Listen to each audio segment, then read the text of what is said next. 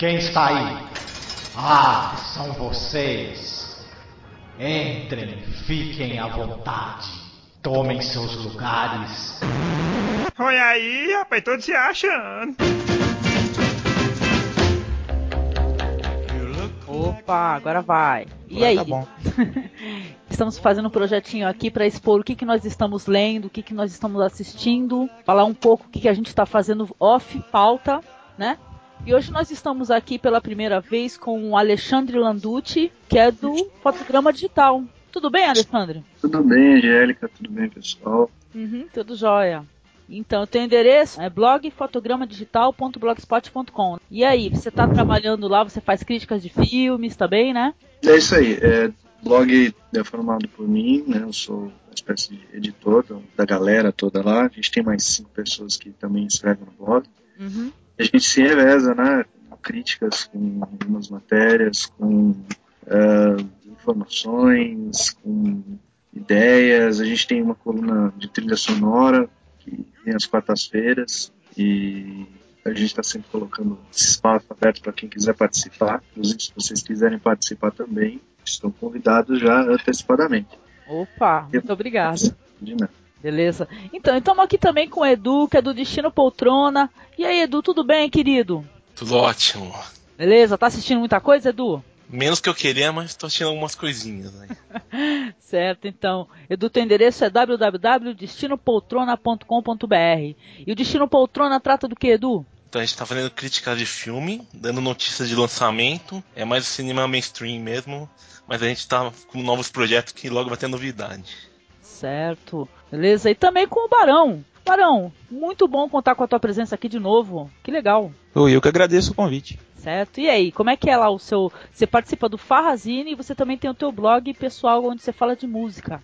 É, isso aí, eu não sou um grande entendedor de nada, né? Mas é, eu acabo escrevendo lá as impressões que eu tenho, ou então músicas novas que eu acabo descobrindo, né? Tô nessa, nessa, ao invés de pegar as coisas novas, eu tô voltando, né? Tô buscando coisa antiga e tô descobrindo muita coisa boa. E aí eu vou compartilhando lá nesse meu blog aí, né? Então, quem é que vai começar aí comentando aí o que, que tem assistido ultimamente? O que, que dá pra sugerir pra turma aí que acompanha? E aí, quem quer? Pode ser o Alexandre, já que ele é o convidado? Tudo bem, vamos lá. É. Vai lá. Bom, a maioria das coisas que eu ando vendo, o pessoal pode dar a lida das minhas impressões do blog. Uhum. Que são os dois filmes que eu vi do Paulo Sorrentino, o Divo, que foi indicado a maquiagem no Oscar desse ano, apesar de ser um filme de 2008, Sim. e o Consequência del Amore, que vai entrar no ar hoje, que também é um filme dele, os dois com o mesmo ator, o Tony Servillo, dois filmes italianos, dois filmes bastante interessantes. O Eu Divo é uma biografia do último período do Ministério, até abrindo aqui o nome do personagem, porque como é ao vivo, a gente não pode ficar consultando o IMDB e depois perguntar, olha só, para aí, grava, coloca de novo. É a história do ministro Giulio Andreotti, que até hoje participa da, da vida política italiana, ele é senador vitalício. Ele foi três vezes primeiro-ministro e o filme aborda a última fase da vida pública desse personagem. Então, ele já está com seus 60 e muitos anos e aborda esse declínio do personagem. Aparentemente ele parece chato, assim, é, contando a sinopse, mas a forma de com que o Sorrentino conduz o filme faz ele ser muito interessante. É, Ele consegue misturar essa essa abordagem tradicional de cinebiografias, né, com muita coisa pop na trilha sonora, na forma de filmar. Ele gosta muito de um plano sequência, ele adora a música pop, a trilha sonora dele basicamente é composta de músicas das mais variadas, dos mais variados estilos musicais, e ele compõe tudo isso, joga tudo isso na panela dele e tira um filme bastante interessante. O Consequência del Amore é uma história de um, de um homem que é aprisionado pelo próprio passado, literalmente, se vocês forem ver o filme vocês vão entender porque é literalmente aprisionado pelo passado, ele uma espécie de cumpre uma pena, entre aspas, pelo passado dele, ele vive há certo tempo no hotel, tem uma, uma profissão um pouco ortodoxa e por isso tem uma vida também um pouco ortodoxa em relação a ela e vive, uh, vive intocado naquele lugar, sem poder fazer muita coisa. Aí um dia ele resolve mudar, né, dar um passo para a esquerda, digamos assim, sobre, sobre o que anda acontecendo na vida dele. E quando ele dá esse passo à esquerda, o Sorrentino de novo mistura tudo, todas essas, essas características que para mim já parecem ser dele, é cultura pop, é, moder, modernismo na forma de contar história, com uma abordagem mais tradicional. São dois filmes bastante interessantes. E para mim a recomendação mais interessante de todas é o post que eu coloquei ontem, chamado É o Método, que é um filme argentino, hispano-argentino, que é uma história de oito pessoas que são colocadas numa sala. As oito pessoas estão concorrendo a uma vaga numa empresa e durante um certo tempo essas oito pessoas se degladiam intelectualmente para decidirem quem é a melhor pessoa para essa vaga. Só que ao mesmo tempo em que o filme propõe uma discussão sobre essa questão de grandes corporações e como essas grandes corporações contratam as pessoas para trabalhar para elas. Será que elas contratam da maneira mais correta? Será que os melhores realmente que vão para as corporações ou realmente ganha aquele que pisa com mais, mais força na cabeça do outro? São três bastante interessantes. Olha, interessante, eu não conheço nenhum dos dois, mas já também tô curiosa. Esse é o método aí, eu já ouvi falar que é excelente também. É argentino o filme, é isso? É, ele, ele é. O diretor é argentino, é o Marcelo Pinheiro, mas ele foi feito na Espanha. Adaptação de uma peça de um escritor eh, catalão. E a peça é de 2003, o filme foi feito em 2005. Então, é, ele adapta, ele insere mais personagens e coloca o, o filme em Madrid durante as manifestações eh, contra a, a reunião do FMI e do Banco Mundial em 2005 em Madrid. Então, ele contextualiza o filme nesse espaço, mas continua mais ou menos com a mesma história. Ele lembra um pouco, eh, não sei se vocês viram aquele 12 Homens e uma Sentença do Sidney Lumet, aquele que são 12 caras numa sala decidindo um caso de assassinato, se não me engano. E o filme só se passa naquele lugar. Então são as 12 pessoas tentando provar, um deles sempre diz que não, o cara não é culpado e todos os outros são, não, ele é culpado. E aos poucos ele tenta eh, defender. É, a abordagem, a forma de contar a história é parecida. São oito pessoas no mesmo espaço, as oito pessoas se degladiam. Só que aí você não tem ninguém tentando defender uma causa nova, entre aspas, né? Cada um defende o seu. É uma coisa muito mais moderna e atual, né? Que interessante. É isso, aí, legal. de- isso aí deve remeter um pouco a esses programas que tem também sobre pessoal. Sim, lembra bastante isso. O aprendiz, tem, tem muito disso, tem muito disso. Olha, que legal. Vou buscar com certeza. E aí você, Edu, o que, que você tem assistido, querido? Tá na linha japonesa ainda ou tá assistindo outras coisas? O que, que você tem assistido ou lido ou, ou feito? Então, assisti um filme de guerra que acho que é chinês, chamado Massacre de Ankin, que tem um exército japonês invadiu essa cidade, que dizem que mataram 250 mil pessoas, e teve um tribunal lá em- no Japão que estabeleceram só 100 mil pessoas. Só não, ainda tem bastante gente. O filme é muito bem dirigido, é preto e branco, Olha, Vale a pena assistir, as interpretações são boas, as localidades são. parece filme de Hollywood, bem feitinho, assim. o Marcos até tem esse filme aí, eu não tive tempo de assistir ainda. Eu gosto dessa temática aí. Bom, um, desses, um dos filmes assim que eu acho interessante também nessa linha, assim, filme de guerra asiático é o Irmandade da Guerra, né? Não sei se vocês chegaram a assistir, ou você, Edu, que é bem chegado assim na, em asiáticos. Alguém já viu? Não.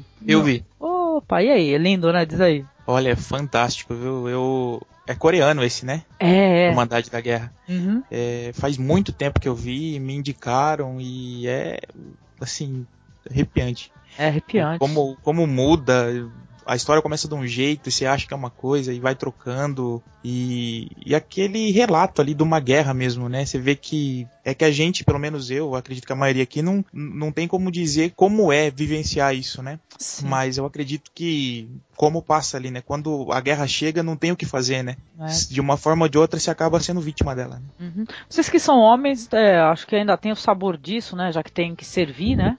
E tal, pra gente. A gente fica sem referência, mas eu acho que é complicado. Então, mas é, mas é como mostra nessa Irmandade da Guerra mesmo, né? Todo mundo, né? As pessoas que, que não tem nada a ver, mulher, criança. Nossa, todo mundo sofre, Não né? tem, todo mundo não tem, padece. né? é, é todo mundo bucha de canhão ali na hora, né? Não tem o que fazer, né? A guerra é foda. E aí, Edu, mas aí tu assistiu o Nankin, e aí como é que tá? É, tá lendo alguma coisa? Tá lendo mangá? O único Eu- mangá que tô lendo agora é o Gantz, Tá chegamos já no final dele já. Ó, oh, Gantz, hein? Eu gosto muito do anime. Legal. E aí, então, Barão, o que, que você tá assistindo? Olha, Já tô eu- sabendo em off aí que tu tá assistindo umas coisas legais aí. É, eu. as os últimos dois filmes que eu vi, um foi American Splendor, até fiz a postagem lá no, no blog do Masmorra, né? Sim. Eu já conhecia o filme, mas eu nunca tinha, tinha tido a curiosidade pra pegar pra ver, né? E aí eu simplesmente dei o estalo, falei, não, vou pegar. E é, é bom, viu? Ele, pra quem não sei se vocês, alguém já viu?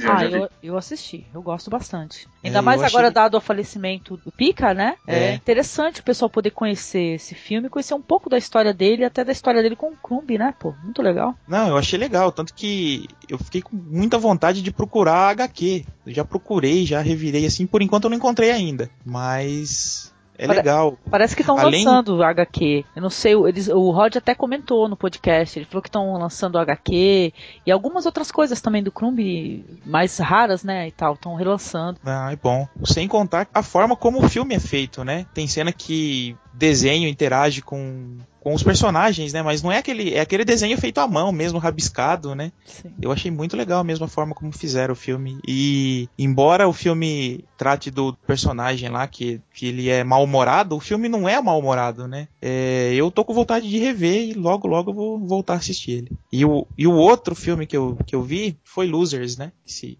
Perdedores.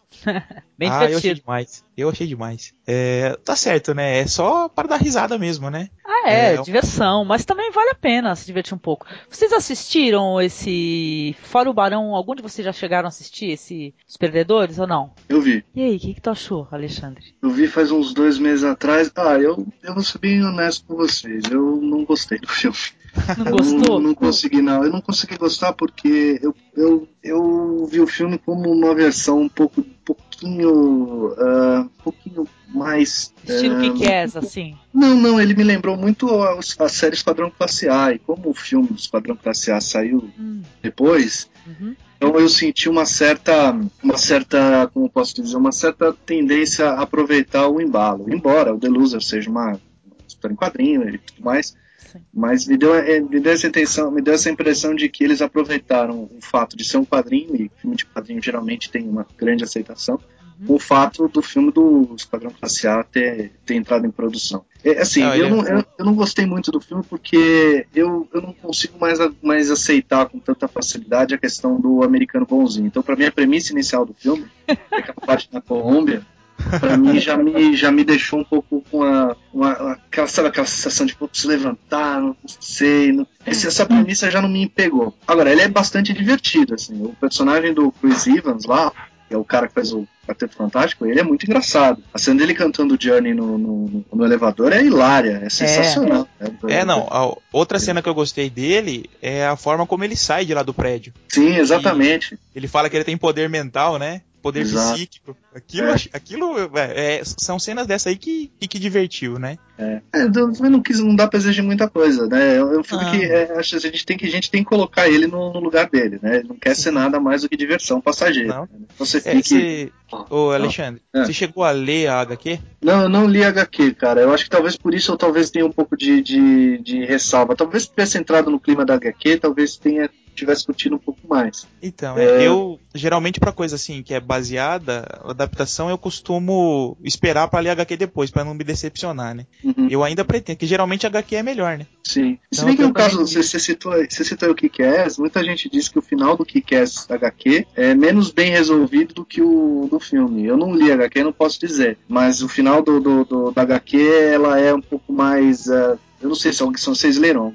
Alguém de vocês leu a, Eu, li- eu dei uma lida, assim. Eu li online, né, e tal. Mas é, é mais simpático o filme, né, de qualquer maneira, né, que a HQ, né. li, o que eu li, eu ouvi algumas pessoas falarem, é que o diretor, o Matthew Vaughn, parecia que tinha mais carinho pelos personagens do Uhum. que quem escreveu. Ele ele lidava com aqueles personagens de uma forma mais carinhosa. Tipo, eu não quero que esses caras se ferrem tanto, que eles se deem tão mal. Vamos fazer alguma coisa. Parece que o Warren Ellis não tinha esse cuidado. Eu não li, não tô dizendo, tô só né, repassando aquilo que eu li. Então, Sim. a impressão que me deu é, é, é lendo essas, lendo aqui a maioria das pessoas que teve o contato com as duas mídias, né, as pessoas que eu li dizendo, disseram que as mudanças não foram tão negativas nesse caso. Né? É, ficou um filme mais palatável, né? Porque eu acho que se tivesse a mesma pegada que um HQ, ia ser complicado até de ter é, a aceitação, né, que teve, porque já o filme já é censura 18, né? O filme já é 18, né? já é 18, né? Vai pra Já tem uma menina lá dando tiro em todo mundo, né? uhum. Teve gente reclamando, ó, eu já escutei pessoas reclamando assim que, como tem uma menina, ela tal, ela é muito capaz de atirar e saltar, etc. Um filme que incita muito a pedofilia. Vocês acham isso? É um. Sabe que ela lembrou a menina? Ela lembrou muito a... o profissional. Sim, nossa. ela lembrou muito a Natalie Portman no profissional. Assim, ela não, ela não quer ser sensual, ela no filme não pretende isso, mas pela situação do filme, pelo que a menina faz, você começa a encarar ela uma, de uma maneira mais adulta. Sim. Afinal, ela é uma menina de 11 anos precoce. atirando em todo mundo, hum. extremamente precoce. Assim como era o personagem da, da Natalie Portman no, no, no apesar, apesar que a Natalie Portman, eu acho ela um, um, personagem até mais ambíguo, né? Tem uma outra pegada, né? Assim, eu acho. Sim, sim. Né? sim mas a comparação é só nessa questão que você colocou de, de, de, das pessoas encararem é, essa questão quase de encarar a menina mais velha do que ela na, na verdade é. A Natalie Portman, muita gente também tinha essa coisa com a Natalie Portman. Ah, Natalie Portman, nossa, você tem 12 anos, meu Deus. Agora cresceu, é. né? O pessoal já pode babar. Exatamente, igual a menina do Harry Potter. Agora já não é mais feio ficar pensando na menina do Harry Potter. Olha só, o pessoal fica ali só cultivando, esperando crescer, né? Exato. Poder ficar. Carregando. O que importa é que, que, quer, que quer é um filmaço. Eu gostei muito dele. Ah, eu também, me diverti bastante, viu? E tirando um pouco da violência da HQ mesmo, talvez seja um pouco mais gore, né? Acho que eles não querem fazer uma coisa assim. É, mais violento, até os propósitos dos personagens, né? São diferentes. Sim, deixaram né? mais bonitinho pra gente assistir. Pois é. Ah, eu vou falar do que eu tô assistindo. Ou do que eu assisti, né? Eu tô sempre assistindo alguma coisa. E ontem, ontem eu fui assistir a Centopeia Humana. Ah, pra relaxar, né? eu não falei é isso, Alexandre, pra relaxar. É bom, falei, é bom. Peraí, eu vou até mandar, deixa eu colocar aqui um link que eu até mandei pro Barão, que é, acho que é bem ilustra o que foi feito lá. Quem mais que assistiu isso daí, gente? Olha, che... eu, passei. Eu vi o trailer acho que umas três semanas. Aqui, ó. Eu fiz aqui um. Coloquei uns balãozinhos na, na imagem. Eu fiz uma versão. Porque é o seguinte, a centopeia humana é o quê? É, são duas moças, né, que elas estão viajando na Alemanha, são americanas e tal, e elas é, vão para uma festa, tem um carro quebrado e tal. É uma história, assim, interessante, apesar de ter alguns clichês, assim. Eu vi um traço autoral e gostei. Então as moças, elas é, vão parar na casa de um médico maluco, a lá, Joseph Mengele, né? E tal, que ele faz experiências com, com seres humanos, né? E tudo. Foi, o filme foi bem. É, eu acho que é o que o pessoal comenta, é ame ou odeie, porque eu, eu por exemplo, não senti nenhum nem outro, nem amei, nem amei nem odiei. Falam muito do ator, que faz o médico, que ele é um melhorzinho dali que tá atuando melhor, né? Mas eu vi um traço ali autoral ali, bem naquele, naquela linha de uma câmera na mão e uma ideia na cabeça. Eu achei interessante. Mesmo porque eu acho que quem critica, porque o que é muito falado, viu, gente, é que esse filme tem um, um ponto dele específico que todo mundo vai embora. Ninguém aguenta. Eu até sei exatamente qual que é o ponto que isso acontece, entendeu? Você levantou e foi embora ou você continuou lá firme e forte? Eu vi até o final. Então, não, na hora que eu vi a cena horrorosa, eu falei, ah, Gui, que nojo. Mas não, não fui embora da minha própria casa. Só faltava. não, então, mas eu vi o filme, eu achei interessante. O filme não é, é, sabe, esses filmes gore, estilo, vai, Jogos Mortais, que é vísceras. Não, não rola isso, não é, não é assim. Eu acho que a ideia em si que é uma ideia complicada, né? Porque é, o, o que, que, seria a centopeia humana, né? Porque chega uma hora que ele, ele dopa né, as moças, né? Eu não vou dar spoiler, tá? Mas ele dopa as moças e elas acordam no outro dia com amarradas ali em camas hospitalares. Ele vai descrever o que, que vai ser feito com elas, né? Tá as duas moças e um rapaz ali chinês, né? Ou japonês, não sei. Aí ele mostra que ele vai, elas, é, uma pessoa vai ser ligada à outra através do ânus, né? E tal, a, a pessoa do meio vai ficar sem os lábios e tudo, vai ser tudo coladinho. e tal, ou seja, o canal ali é, intestinal vai, vai ficar unindo as três, né? Por um canal só. Eu vi. Ele então, levou a pior do meio, hein? pois é.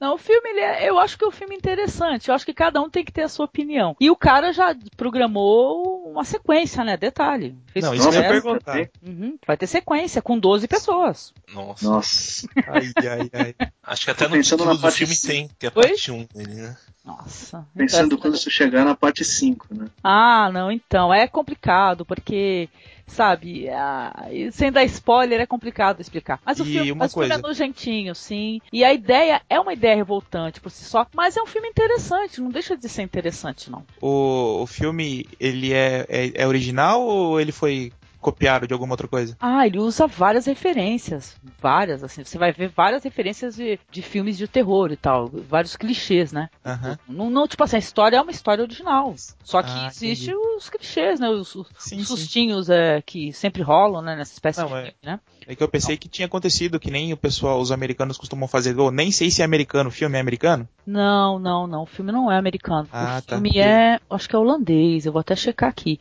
Eu ouvi dizer que era holandês mesmo, mas é- eu até cheguei a pensar que é como os americanos costumam fazer, né? Pegar uma ideia lá e Hum. fazer a versão deles, né? Não, então, é um filme holandês mesmo. Ele já andou ganhando uns prêmios aí em cinema fantástico, sabe? Ele é um- foi, até que tá sendo um filme bem aceito, assim, pra quem já é, é, aprecia essa linha, né, do cinema. Tanto que eu ia falar o seguinte, o pessoal fica muito chocado, ou muito revoltado, só que, pô, eu- algum de vocês já assistiu alguma coisa de cinema extremo? Nacho Já. Serdá? Já? Já.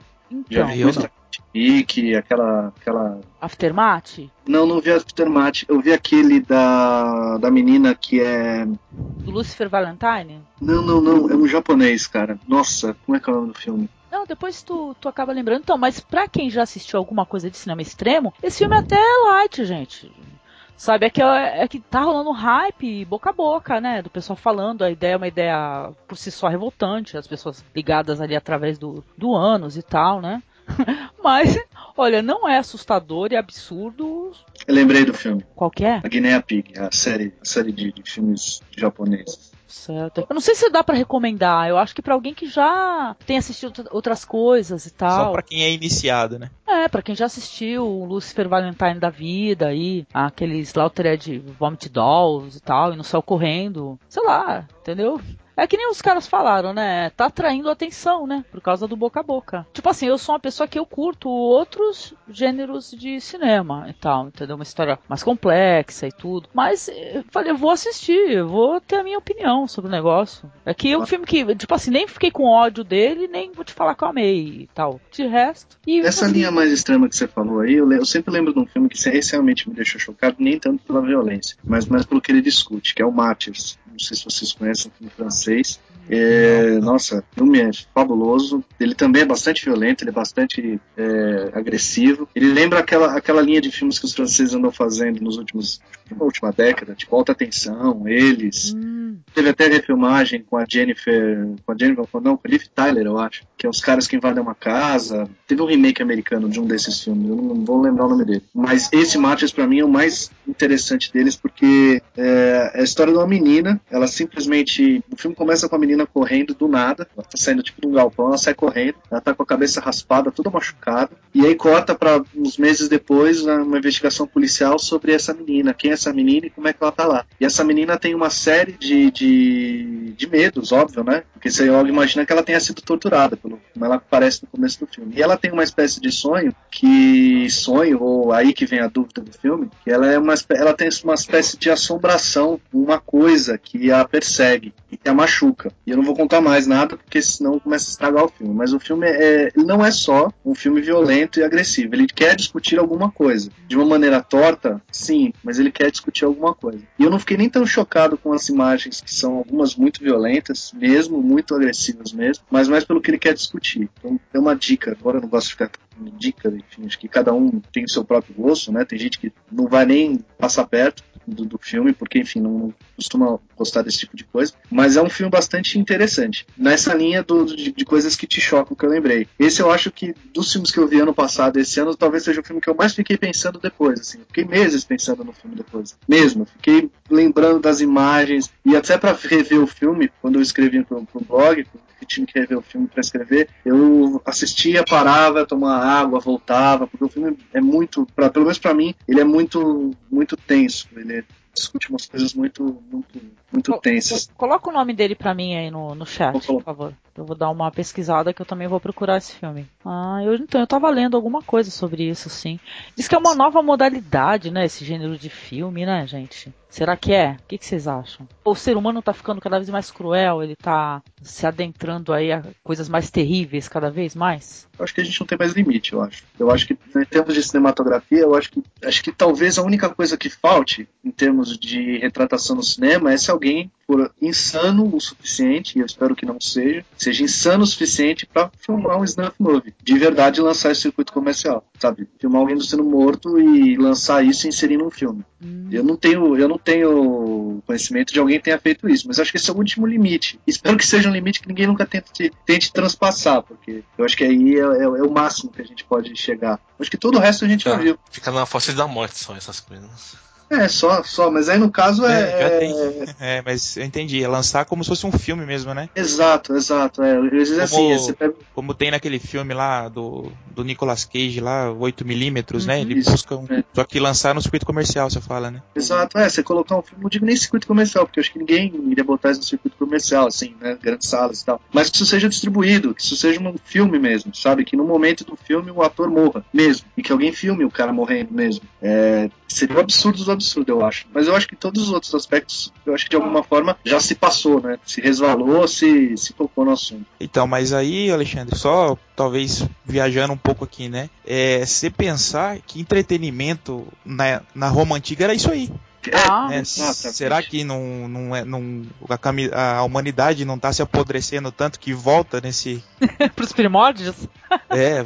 Prefere. Hoje a gente é prefere esse tipo de, de, de, de, coliseu nas nossas casas assistindo televisão, né? Os reality é. shows são isso, né? São coliseus online ali. Você assiste o cara lá se debatendo ou se batendo por coisas tolas. E todo mundo vibra, todo mundo acompanha, todo mundo torce, todo mundo tem seu preferido, tem aquele que odeia, sem nunca ter visto a pessoa na vida. Ah, é, no máximo é o UFC, né? O UFC é. da vida. Ah, então, outro, outro exemplo também, né? Porque o UFC é o vale tudo, né? É. é isso? Então, que o pessoal também é sangue, é quebra-quebra. pois é. Eu prefiro outras coisas assim, entendeu? Mas eu não tenho medo de explorar assim coisa mais pesada, não. Sem problema. O pessoal comenta muito também do aquele filme do Pasolini, né? O Alexandre deve conhecer o Saló. Saló, Saló. Eu gosto muito do Pasolini. O Pasolini é um... Mas é que tá, tem, é, o, o, o Saló, ele. Eu não acho que ele seja tão gratuito. Eu acho que ele tem uma, uma, uma questão. É, ele tem uma questão política, ele tem um motivo para estar tá fazendo aquilo. É, é, diferente, né? Mas é um filme que muita gente não passa da metade. Não passa da metade. Na hora que tem a inspeção com a lanterna, muita gente levanta e, para, não quero mais ver isso. Ou mesmo filmes do Gaspar Noé. Uhum, sim, reversível. Reversível. Sozinho, sozinho contra, contra todos. Os curtas dele, então, meu Deus. É, a gente assistiu, a gente acabou fazendo podcast, né? Assistimos tudo que tinha disponível do Gaspar Noé, viu? Muita coisa interessante. Eu fico até, a gente ficou até com pena, assim, que tem mais assim, sexual, assim, é difícil de você descolar com legendas e tal. Tem uma coletânea de, de curtas eróticos incrível ali que tem o segmento do Gaspar Noé, que nem é tão legal assim, mas os outros segmentos são incríveis. A gente assistiu sem legenda, assim, mas muito legal mesmo. Tem gente que fica revoltada e tal. Reversível, nossa, diz que muita gente saiu da sala. Reversível que, que causa isso, né? Mas é proposital, não é uma coisa gratuita. Os filmes não, eles não são gratuitos, né? O Pasolini também não fazia isso. Hum. No caso do Saló, que é mais extremo, o final do Saló é, é repugnante. É repugnante. O final é repugnante. Todo mundo lá sendo torturado e, enfim. É, repugnante. Mas é, tem um sentido. O, o cara não faz aquilo só pra. Ah, não, eu sou um sádico maldito e vou deixar vocês todos com nojo. Não. Ele quer contar alguma coisa com aquilo, né? Não sei. É, é, hoje em dia eu acho difícil alguém, alguém ter, tenha tanta, tanta capacidade autoral de fazer alguma coisa assim é, e ser bem aceita por uma grande quantidade de pessoas. A gente tem alguns exemplos aí, né? Eu falei do Mickey, Gaspar Noé, hum. tem alguns outros autores aí, talvez vocês conheçam até mais do que eu, mas que eles têm dificuldade para conseguir continuar filmando, né? O Noé, por exemplo, eu, eu vi o cast, a dificuldade que o cara tem para filmar, de passar de um filme para outro é quase épica. É quase como se o cara tivesse construindo, construído do zero, como se ele fosse um cara iniciante que ninguém nem soubesse quem ele é. Então é difícil hoje em dia, né? A nossa sociedade em termos globais é muito mais careta do que era. Tem muito mais dificuldade. Pra, apesar de gostar, apesar de, de, de ter essa coisa, hum. ela é muito mais careta do que ela, o que ela quer mostrar que é. Eu acho que define um pouco melhor. A gente quer se mostrar muito modernoso e não, a gente aceita tudo, mas as manifestações artísticas que são talvez um reflexo da sociedade são cada vez mais caretas, né? cada é. vez mais perseguidas. Uhum. Eu acho que as manifestações mais críticas e tal, que é onde a sociedade está se enxergando ali, que é justamente o que a sociedade repudia, porque eles Exato. estão se vendo, né? A gente até comentou no cast que o Irreversível, não sei se todos assistiram, acho que o Barão também viu, tu chegou a ver, acho que o Edu não viu, né, Edu? Não, não, não, não. Não, né?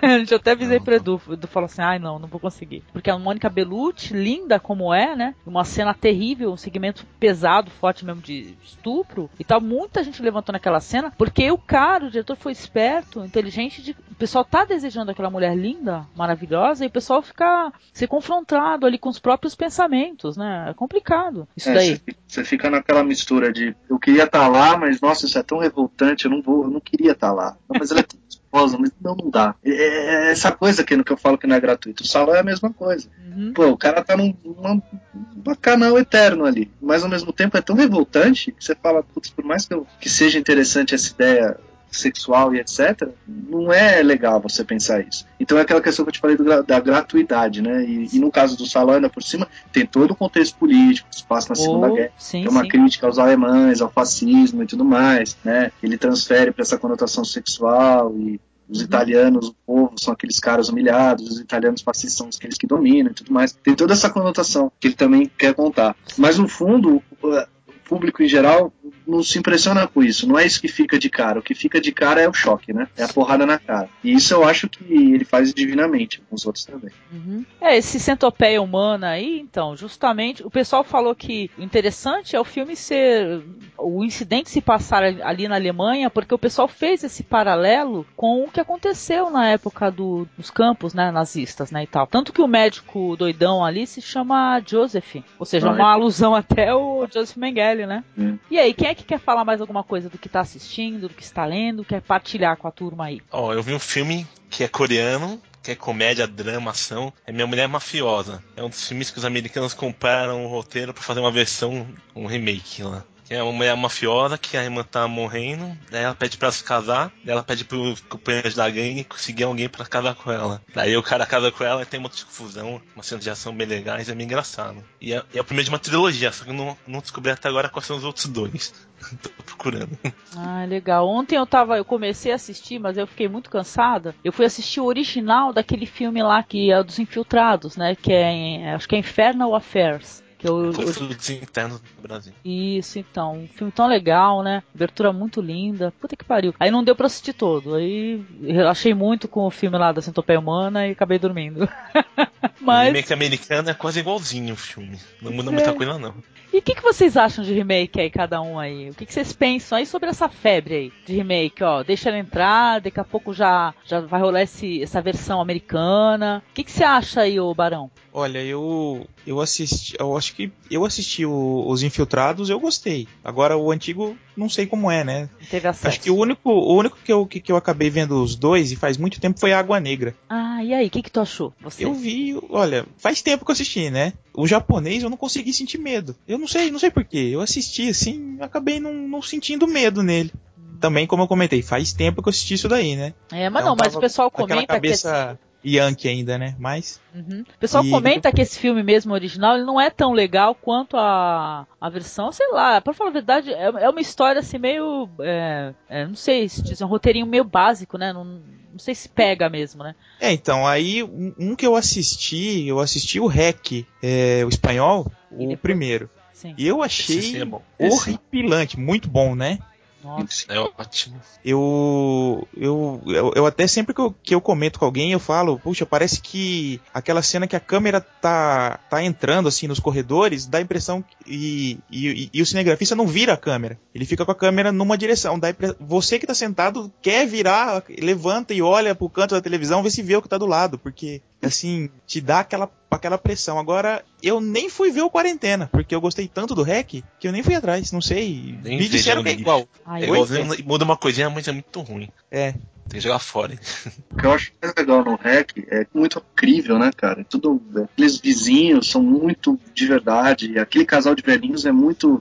A forma como eles escolheram as pessoas para atuar no filme é, é tudo tão, tão, tão certinho, tão realista, que você entra naquela história e você acredita em tudo que você tá vendo. E Fala. o susto, a forma como o susto é colocado ali, é incrível. Você assusta mesmo. É, eu, quando assisti, eu acho que eu tinha ouvido alguma indicação, mas os caras não deram spoiler, né? Então você tá vendo lá aquela pessoa que vai. É, bom, pode dar spoiler, né? Acho que alguém já deve ter visto. É, mas eles vão lá atender o chamado da senhora que caiu da cama. Exato. Pô, e, e chega lá e não é nada disso, né? Esse, esse, é, eu esperava o susto, mas não ali, né? Então É, é, e é muito legal que eles, como eles colocaram tudo no mesmo, no mesmo ambiente, né? Juntaram tudo no mesmo ambiente, tudo aquele mesmo espaço. E obviamente você já causa a sensação de claustrofobia imediata, né? É Aham. todo mundo junto naquele espaço, ninguém pode sair, ninguém- então você sabe que não vai dar certo.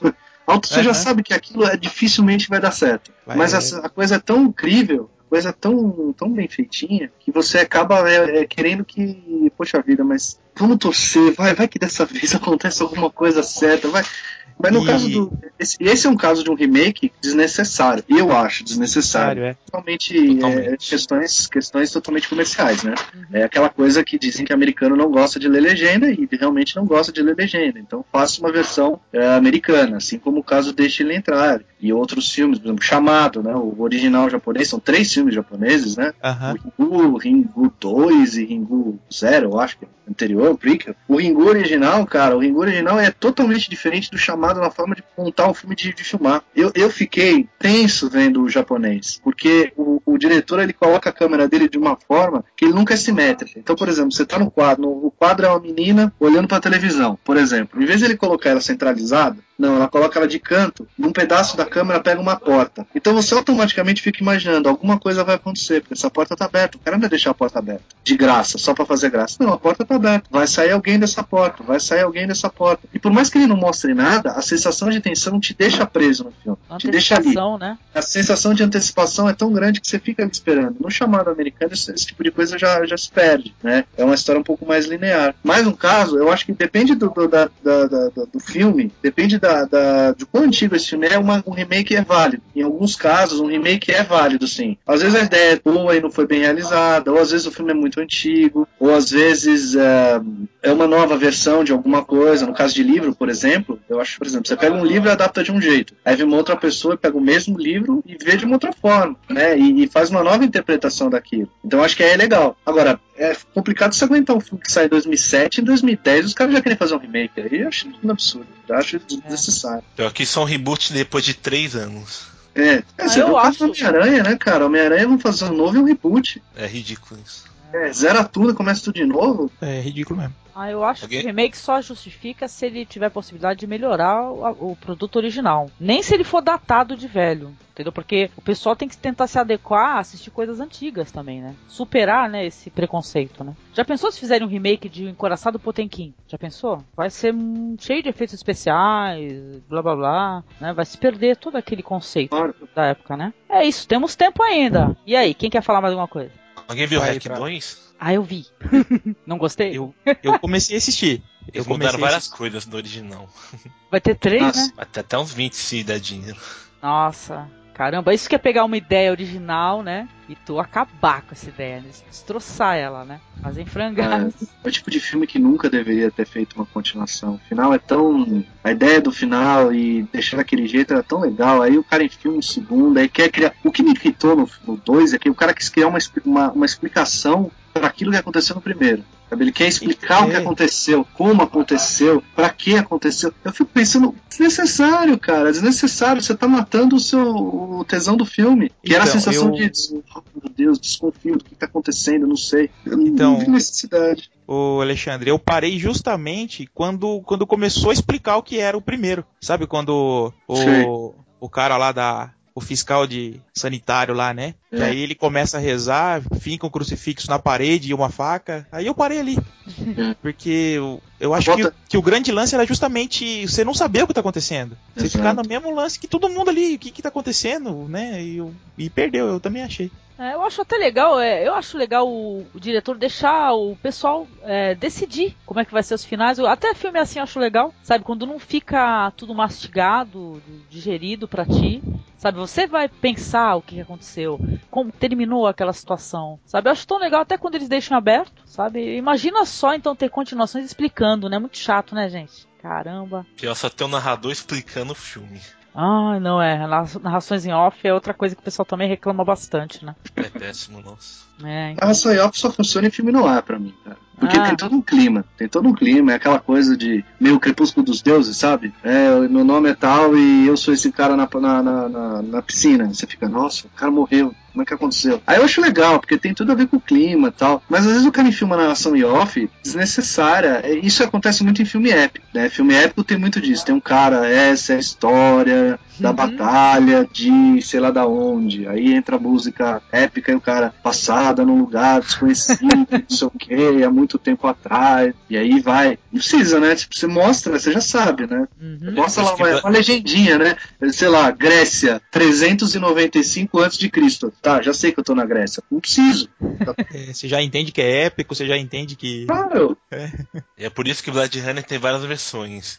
Nossa. É, Esse eu acho que é o filme com mais versões na história do universo, né? Nada mais. Tem mais versão do que Blade Runner, né? A melhor é a sem narração, lógico. É. Não, e o Apocalipse Sinal também, né? Saiu a versão Redux, né? Mas nada se compara ao Blade Runner. O Blade Runner ele tem versão lançada oficialmente, acho que são quatro. Tem a de Ixi. cinema, tem a do diretor, tem a na finalizada e tem uma edição internacional, eu acho. É, tem uma edição de cinema americana, uma edição de cinema é, é, mundial, uma edição do diretor, que é aquela que chegou a sair em DVD, e aí, recentemente, quando lançaram o box, fizeram uma edição final. Que é tipo melhorar que o o Ridley Scott melhorou alguns efeitos visuais e, e fotografia e algum- alguns reparos técnicos na iluminação, para cópia digital e blá blá blá. Essas coisas mais, mais técnicas e, e etc. Para melhor qualidade da imagem do que ele tinha pensado, não sei o quê. Mas são quatro versões diferentes, né? E as quatro são vendidas. Ainda, você não acha as quatro versões. Olha É. só, pra quem tiver curiosidade, né? Dá pra É. tentar comparar, talvez. Acho que vale a pena.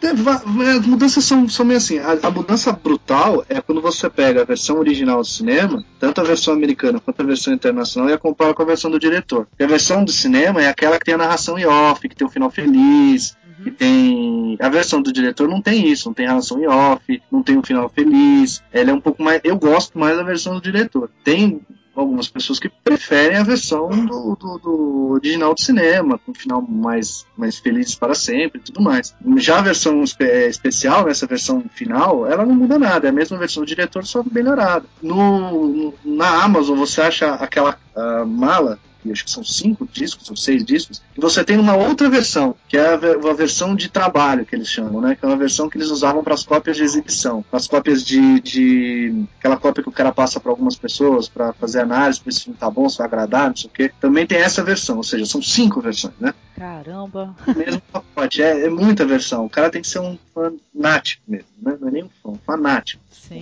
E legal que o Blade Runner é um, um caso, assim, até eu digo que raro, né? Não é sempre que acontece isso, que o filme supera o livro de longe. Porque eu tive a oportunidade de ler o livro e, nossa, não tem nada a ver, você não tem a mesma empatia de jeito nenhum com o livro lá do Philip K. Dick. legal pra caramba. Nunca li, nunca li o livro, mas Ah. é, é, eu, eu senti a mesma coisa quando eu vi o Laranja Mecânica em comparação ao livro. Esse eu não li. É legal? Como é que é o livro? O livro é parecido, só que ele, ele, ele tem um final no livro, ele é meio como eu falei do Kikaz, assim, parece que o, o Anthony Burgess tem um, tinha um menos, menos cuidado com seus personagens, gostava menos do, do Alex, do personagem, dos personagens que ele criou, porque é um final mais duro, e o final do público é mais irônico, né, é, o, é a criatura se apossando do, do criador, né, é a doença se apossando do hospedeiro, né, aquela coisa, já, quer saber, eu vou usar o que os caras estão me usando, porque já que vocês querem que eu seja assim, então eu vou usar vocês, né? Que é o final né, dele na aquele monte de gesso, Uhum. Tocando que eu vou usar vocês, então já que vocês estão fazendo isso, eu vou aproveitar. O livro ele tem um final mais doloroso, né? Ele tem um final mais mais cru. E no DVD do Laranja Mecânica tem um, um, algumas pessoas falando sobre a montagem do filme que o Anthony Burgess não, não, não era um grande defensor do filme do Kubrick exatamente por isso, porque tem essas alterações em relação àquilo que ele tinha imaginado e tudo mais e que o Kubrick fez no livro no, no filme. Mas engraçado é que depois que o Kubrick morreu, o filme continuou proibido na, na Inglaterra. Ele foi liberado há chega a ser uma década. O filme ainda era proibido nos cinemas ingleses, não podia passar lá. E a pessoa que ficou responsável por defender o filme foi o Anthony Burgess, que era um cara que não gostava do filme. Por quê? Porque as pessoas iam conversar, o livro é seu, vai atrás É. de quem escreveu o livro. É claro. O Kubrick é famoso justamente por ele dar um, um ar mais autoral. Ele mesmo pegando o livro de outra pessoa, né? Ele muda. Ele fez isso com o Iluminado. Né? Ele é um cara que ele curte, então. por sinal, ele, ele curte fazer filmes baseados em livros, né? O Kubrick. Ele é um caso à parte aí, a gente ainda vai fazer um podcast sobre ele É, futuramente. é um caso raro, eu acho, né? Um cara que passou por quase todos os gêneros cinematográficos Uhum. e em todos eles teve sucesso. É um caso muito difícil de acontecer. Você pode desgostar de um filme ou outro dele, mas é muito difícil você simplesmente dizer esse filme é ruim. né? Você sempre encontra alguma coisa no filme, até nos, nos que você gosta menos, você encontra algum momento, uma interpretação, ou uma ideia do filme, ou um plano, ou a fotografia, a trilha sonora, alguma coisa você vai se encantar com o filme do cara. É um, é uma- é um caso único, né? Eu, eu acho que é um caso único entre porque é um diretor que, além do fato de não ter feito muitos filmes e todos os filmes deles serem carregados de antecipação, né? Tipo, é um novo filme do Kubrick. Desde que ele fez o Doutor Fantástico, sempre foi um novo filme do Kubrick. E o Doutor Fantástico é de 64, ele morreu em 99, então são quase mais de 30 anos de é um novo filme do Kubrick. Pois o cara é. sofreu essa antecipação e sempre conseguia superar, né? É um negócio incrível. né? É muito interessante. A obra do Kubrick precisa ser conhecida, né? Porque os jovens aí talvez conheçam o que mais o Laranja Mecânica, ou talvez não, né? O que, que vocês acham? Como é que tá a juventude aí? O que, que a juventude está apreciando mais? Eu sei que eles nem Cinema. conhecem Kubrick. Eu tava falando É, eu isso com o também acho. Alexandre ontem, que o Alexandre tava falando qual que era o filme do Kurosawa? Sete Samurais, né?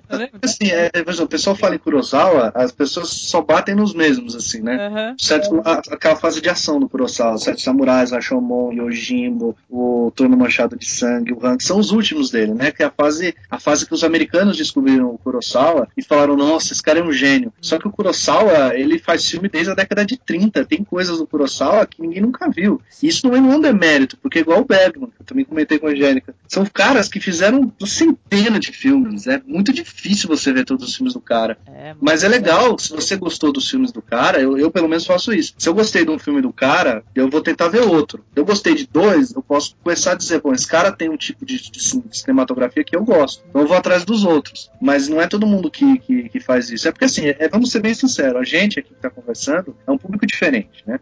Os ouvintes que vão baixar o, o cast também é um público diferente, né? O público majoritário, ele não se importa com público majoritário vai é, usufruir cinema, usufruir literatura, usufruir música como um objeto, como uma, um produto de consumo. Não é? Não encara mais cinema e, e todas as outras artes como artes, né? Encara como um produto de consumo. Vou hoje assistir um filme porque não tenho nada para fazer de ver um filme, sabe? Porque minha opção do momento é essa. É verdade. É um reflexo disso. O pior é quando começa os créditos a subirem, a minha, minha sala já foi embora do cinema. É isso, ridículo. A não ser quando é filme que vai ter surpresinha, né? Aí fica todo mundo. Daí fica Não, todo eles mundo. vão embora também. Eles vão embora. Daí eles não vêm, depois ficam falando, nossa, ninguém contou. O Homem de Ferro, o Homem de Ferro foi assim, né? Muita gente já tava indo embora. Eu gritei, vai, tem mais coisa no filme. Os caras foram embora, nem queria saber. Ai, mas é isso, cara. O pessoal tá consumindo sem o que a massa tá divulgando, né? Então a gente tá fazendo esse trabalho aqui de, de traçar, mostrar outras coisas, né? Pro povo poder conhecer também, poder. O fogo, viu, Alexandre? É tu conseguir acessar as obras, viu? Ah, Aí é a gente chega a- ao ponto principal, né? Uhum. Não tem acesso nem a muita coisa de mais mainstream, né? Te dou um exemplo bo- bobo, bobo e besta. É, Thundercats é uma série de desenhos animados que fez um sucesso inacreditável nesse país. Uhum. Tô certo?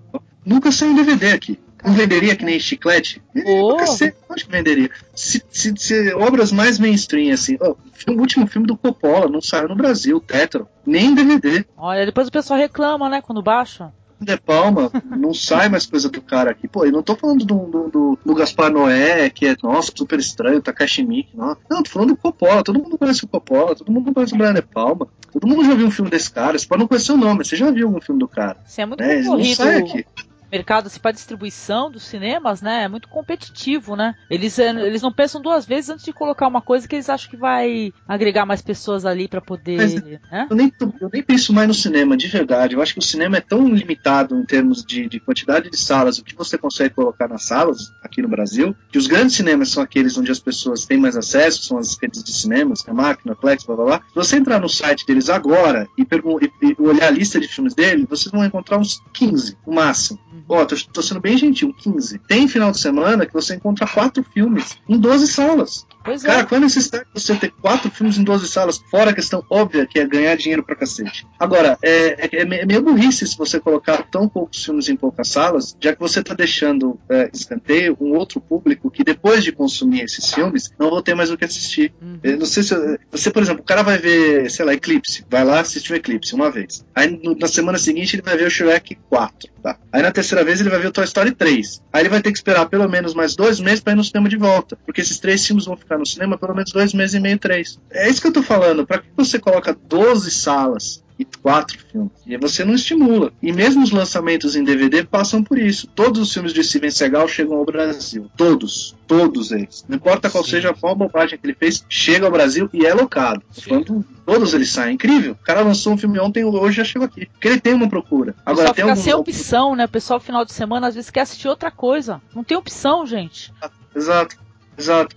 E, aí eu vejo, é, eu vejo a, que- a questão do download quase como uma obrigação de quem quer atrás de alguma coisa um pouco mais um pouco mais diferente. Todos os filmes que a gente comentou aqui, a grande maioria deles, você não tem acesso. Como é que você vai encontrar esses filmes? Eu, eu acho assim, é, o ideal não seria isso, certo? O ideal seria que tudo isso saísse no Brasil, que todo mundo tivesse acesso, que todo mundo pudesse pelo menos locar o seu filme. Mas a gente vive num, num país subdesenvolvido que não liga nada pra cultura, né? Cultura é 18 assunto. É Então, verdade. Cultura, Correto. assim, é. Até literatura, nem tudo é lançado aqui no Brasil, né? Então é complicado. Dá Pois pra é. fazer assistir televisão, a série da TV da Record que passa House, tem umas coisas boas. assim. Ah, É, então, a televisão, a televisão já tem uma, uma coisa diferente. Isso é, isso é bem que você bem lembrado, Eduardo, porque a televisão, é isso que eu acho engraçado. A televisão ela consegue trazer essas séries. A Record apresenta House, o SBT tem um monte de série. Sabe? Mesmo se você for pensar em TV a cabo, pô, TV a cabo tem um monte de série. Quase todas as séries americanas que fazem algum sucesso no ano seguinte estão vindo pra cá. É muito difícil uma Mas, série fazer é, sucesso. depender de com- TV é complicado, TV aberta, viu? Ô Alexandre, e você Hum. acha que o fato da- das emissoras escolher as séries tá ligado com a quantidade de download que é feito dessas séries? Cara, eu tenho Você certeza. acha que eles usam como termômetro? Uhum. Certeza. Usam sim. Eu tenho certeza. Beleza. É porque bomba, É, bomba, sai bomba, né? Mas não tem muita coisa que nem sai, né? Ó, eu te dou um exemplo. A Fox fez um anúncio do retomada do Glee, que pra mim exemplifica tudo isso que eu falei. E essa questão que você colocou. A primeira coisa, a- a- o, Glee, o Glee colocou assim: mais de 4 milhões de downloads. A emissora quer trazer de volta a série. Olha só. Isso, isso exemplifica. Usou como exemplo é pra mostrar o sucesso. É sucesso. É Cara, é? Isso aí. Beleza. É isso. Nosso tempo acabando aqui, estourado, um podcast de assim de uma hora, tá? Vou pedir pra cada um aqui dar tchau, pra gente se despedir. Sei que a gente vai continuar é, conversando assim sobre o que a gente tem assistido, sobre o que a gente tem visto, o que a gente tem pensado sobre cinema, tá? Cada um aí, Alexandre, dá novamente o nome do seu blog pro pessoal poder ter acesso, que é um blog fantástico, muito legal. Muito obrigado. O é blogfotogramadigital.blogspot.com e a gente se vê aí nos futuros Masmorra Cast, que eu já estou me convidando para antecipação. Oh, eu não, eu já tava lá na ansiedade querendo que você participasse. Estamos precisando de uma pessoa como você também. Vai ser muito bom. E o Edu, Edu, é, a gente esqueceu da promoção. Vamos falar da promoção antes da gente acabar? Vamos.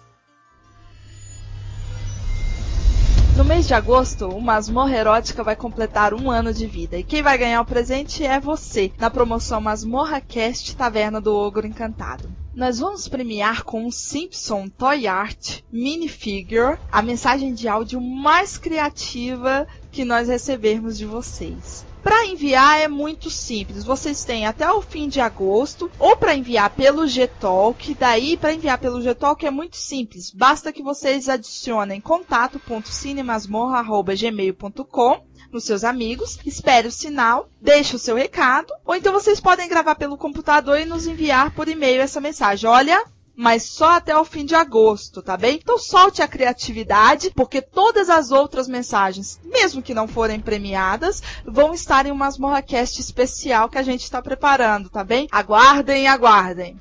Para conhecer a Taverna do Ogro Encantado, é só ir lá no blog Masmorra Erótica mesmo, que tem um banner e lá vocês podem encontrar HQs, RPG, toy arts, action figure, sabe, de diversos segmentos, colecionáveis e sem contar que é um ponto de encontro para todo mundo que tem esses interesses em comum, não é mesmo? Então, poxa, não perca essa oportunidade, participe, prestigie uma masmorra erótica, tá certo? Um beijo a todos. Mas São bem bonitinhos, né? vale a pena. Né? São lindos, eu tava dando uma olhada aqui, eu fiquei babando, uma graça mesmo, viu? Legal. Cara, eu vi lá, da hora pra caramba mesmo as miniaturas, viu? Muito. Tá não, dá vontade de ter tudo, cara. O pessoal tem que acessar, tem que conhecer a loja, que é muito legal, viu? A gente vai deixar aqui o banner aqui na postagem desse podcast, tá? Fala um pouco sobre Destino Poltrona pro pessoal poder acessar. Pessoal, a gente tá com o nosso site destinopoltrona.com.br que a gente tá fazendo review de filmes, dando algumas notícias também. Se quiserem participar também, escrever alguma crítica, a gente tá de portas abertas. Valeu e não deixe de visitar a gente. Beleza, obrigada, viu, Edu. E o Barão, querido, dá também lá os seus blogs pro pessoal poder ter acesso. Olha, já vou entregar que o teu blog de música é fantástico. Nossa, você me apresentou aquela qual o nome dela? Odeta Adams, né? Odeta Holmes. Holmes, vixe, que Isso. coisa maravilhosa, menino. Olha, eu passei o feriado escutando ela, hein? Só Linda. um CD. Vou passar o, o do farrazine.blogspot.com, uhum. que é uma revista, ela tá desse mês está atrasada, mas mas sai. E o outro, é esse de música, é Red Baron BB duas vezes a letra B, né? Uhum. .blogspot.com. Beleza, pessoal, acessem lá porque o Fazine, o blog do Barão é lindo também sobre música, o pessoal poder viajar, conhecer outras coisas também. Ele faz esse trabalho a, que a gente faz aqui com o cinema, o Barão tá fazendo com a música lá, né, querido? O pessoal poder é. acessar é. e conhecer coisas novas também, né? Pois é, tem, tem assim, hoje eu fiz algumas, alguns posts assim de música mais mais conhecidinha, né? Tipo hum. aquela More Than Words lá, que é. Do Extreme? Do Extreme, é. Que o pessoal gosta, né? E de fato, a primeira vez que eu ouvi aquilo lá, eu fiquei, puxa, isso é diferente. Isso aí faz muito tempo que eu ouvi. E, sabe, na época que eu não tinha acesso à internet. Então eu ouvi sem saber quem era que cantava e sem saber o nome. Ah. E aquilo ficou martelando até eu conseguir encontrar. Aí já encontrei faz tempo, né? Mas hoje eu resolvi postar e dividir isso aí. Legal. Mas eu, eu pego alguma coisa de blues, né? Sim. Algumas coisas que eu gosto. Ou então algumas músicas que eu acabo descobrindo. E cantores tal. E vou colocando lá. Tem blues, tem folk, tem algumas coisas do começo do rock que eu coloco lá que eu acho interessante e bom as pessoas conhecerem. Certo. Então, olha, muito obrigada a todos aqui que estiveram aqui conversando, falando um pouco sobre suas opiniões sobre cinema, sobre a juventude, sobre filmes. Foi fantástico. E para quem quiser mandar e-mail pra gente, comentem aqui no post, tá? Se vocês gostaram, se vocês querem que a gente continue esse projetinho aqui de falar o que estamos assistindo, o que pensamos e tal, comentem aqui no post, tá? Ou mandem e-mail também para contato.cinema cinemasmorra.gmail.com, tá? Um abraço a todos. Nos falaremos logo mais então. Ah, até mais. Até mais. Falou, Alexandre. Tchau, tchau. Falou, Edu. Tchau, tchau gente.